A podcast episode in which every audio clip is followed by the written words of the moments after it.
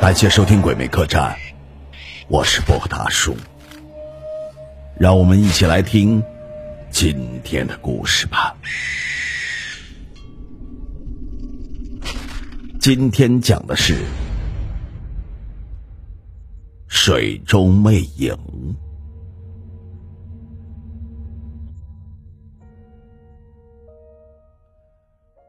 秋生是一个攀岩运动员，他挑战过全国许多知名的陡崖，凭借实力与运气，每次都获得成功。尤其是三年前，他攀上了那座最高的狮子崖，这使他名声大振。秋生曾夸下海口，天下没有他攀不上的陡崖。这天，秋生参加完一场攀岩的知识讲座，刚回到家，邮递员就送来一封挂号信。信没有署名，写信的人只说在他的家乡有一座叫猴低头的陡崖，问秋生敢不敢去试试。信的字里行间里充满了挑衅的意味，秋生皱起了眉毛。若是不去，恐惹人耻笑，有损自己天下第一攀的美誉。最后，秋生还是决定先去实地探查一番。果然，当秋生依照信中所留地址找去的时候，发现了坐落在一个偏僻山谷中的一处陡崖，崖壁间几乎没有着力的空隙，底下窄。顶上宽，难怪叫猴低头，真乃猿猴的难度。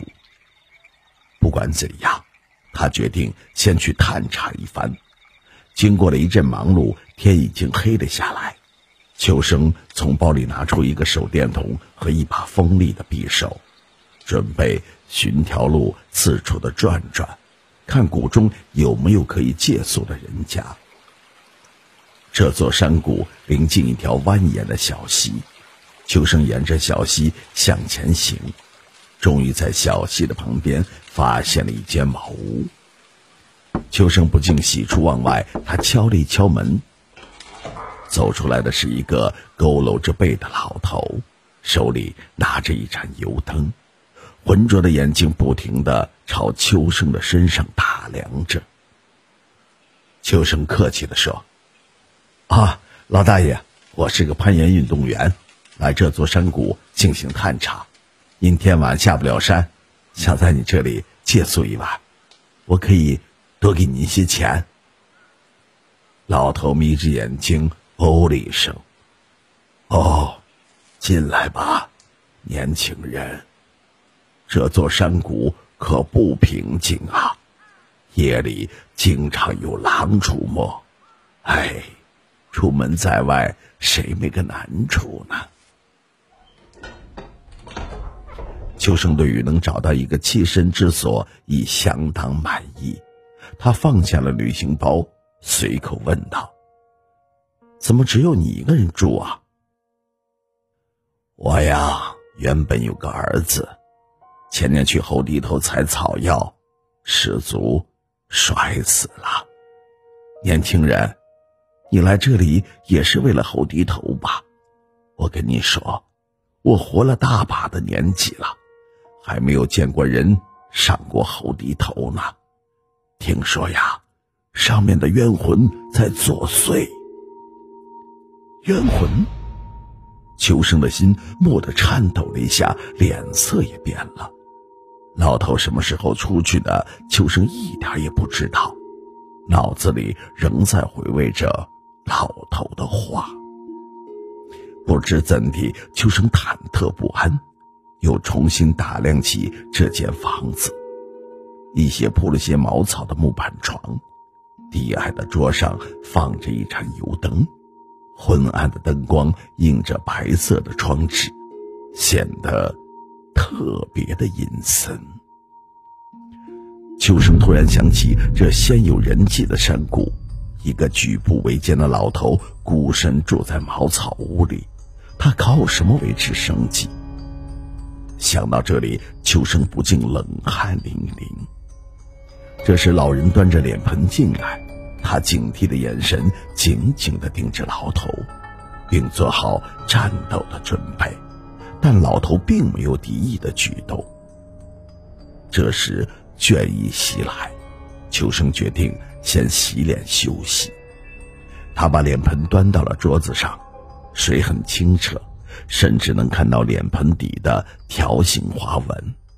秋生撸起了袖子，一手举水往脸上抹去，水触着肌肤冰凉冰凉的。秋生第二次把手伸进脸盆的时候，盆里的水居然自动的旋转了起来，像一个小小的漩涡，接着冒出一阵阵的热气。秋生伸手一探，冰凉的水顿时如开水一般的滚烫。秋生吓了一跳，连忙后退了几步。这水难道有什么超乎自然的磁力？否则怎会产生这种怪异的现象？等他再望向脸盆的时候，整张脸都变得煞白。此时热气突然消失，又转为了一盆清水。但水里清晰地映衬着另一个人的头像，不是他，而是另外的一个人。这头像秋生并不陌生，英俊的面庞上还带着一丝高深莫测的微笑。是萧元，那个曾经是他最好的朋友。原来萧元和秋生一样，也是一名职业的攀岩运动员。两人作为队友和伙伴，一起征服了无数的陡崖，在攀岩界，两人像双子星座一样闪耀。两人同甘共苦，可谓生死之交。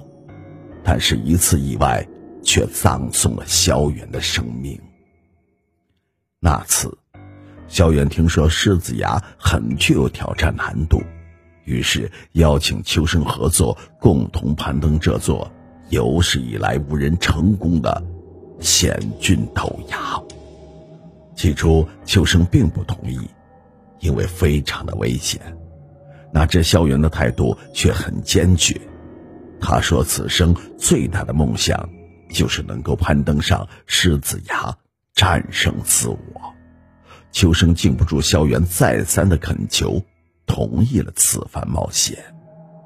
两人研究了攀登路线之后。彼此互相照应，眼看快到崖顶了，不料秋生系的安全绳被锋利的石块磨出一道口子，情形非常的危险，随时有掉下去的可能。萧元见状，连忙解下自己的安全绳，扔给了秋生，告诉他尽快的攀登上去，然后再把安全绳抛下来。秋生接过萧远扔过的安全绳，顺利的登上了十字崖。可当他把安全绳抛下去时，萧远重新系上安全绳向上攀爬时，安全绳却突然断裂，萧远惨叫一声，坠下了陡崖。这件事整整过去了三年，可想不到萧远的头像会在脸盆里出现。是不是萧远的阴魂不散，亦或是自己的一时幻觉？秋生的心砰砰直跳。秋生，秋生转身一看，竟然是那个老头。此刻老头的脸阴沉的可怕。秋生仔细一听，这声音是，是萧远。秋生的眼睛惊恐的看着眼前的老头，他倒吸了一口凉气，颤抖着说：“是，是你吗，小远？你究竟是人是鬼？”老头的声音突然的一变，喝声问道：“那条安全绳怎么会在毫无征兆的情况下断裂呢？”一听到萧元提起这件事情。正处着秋生的心事，他连忙摇着手说：“我我不知道，不知道。”老头发出一阵凄厉的狞笑，面庞开始强烈的扭曲。原来这一切都是萧元刻意的安排，只等着自己来上钩。秋生暗悔，这么容易就中了别人布下的圈套。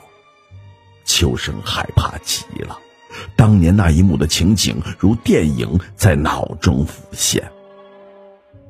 他登上了狮子崖，把安全绳抛向了萧元。萧元系上了安全绳，一点一点的向上攀爬。秋生看着手中的安全绳，心里起了微妙的变化。他想起了秋元，处处比他强。现在萧元的生命就掌握在他的手中，欲望啃食着他气度的心。他拿起了匕首，朝安全绳砍去。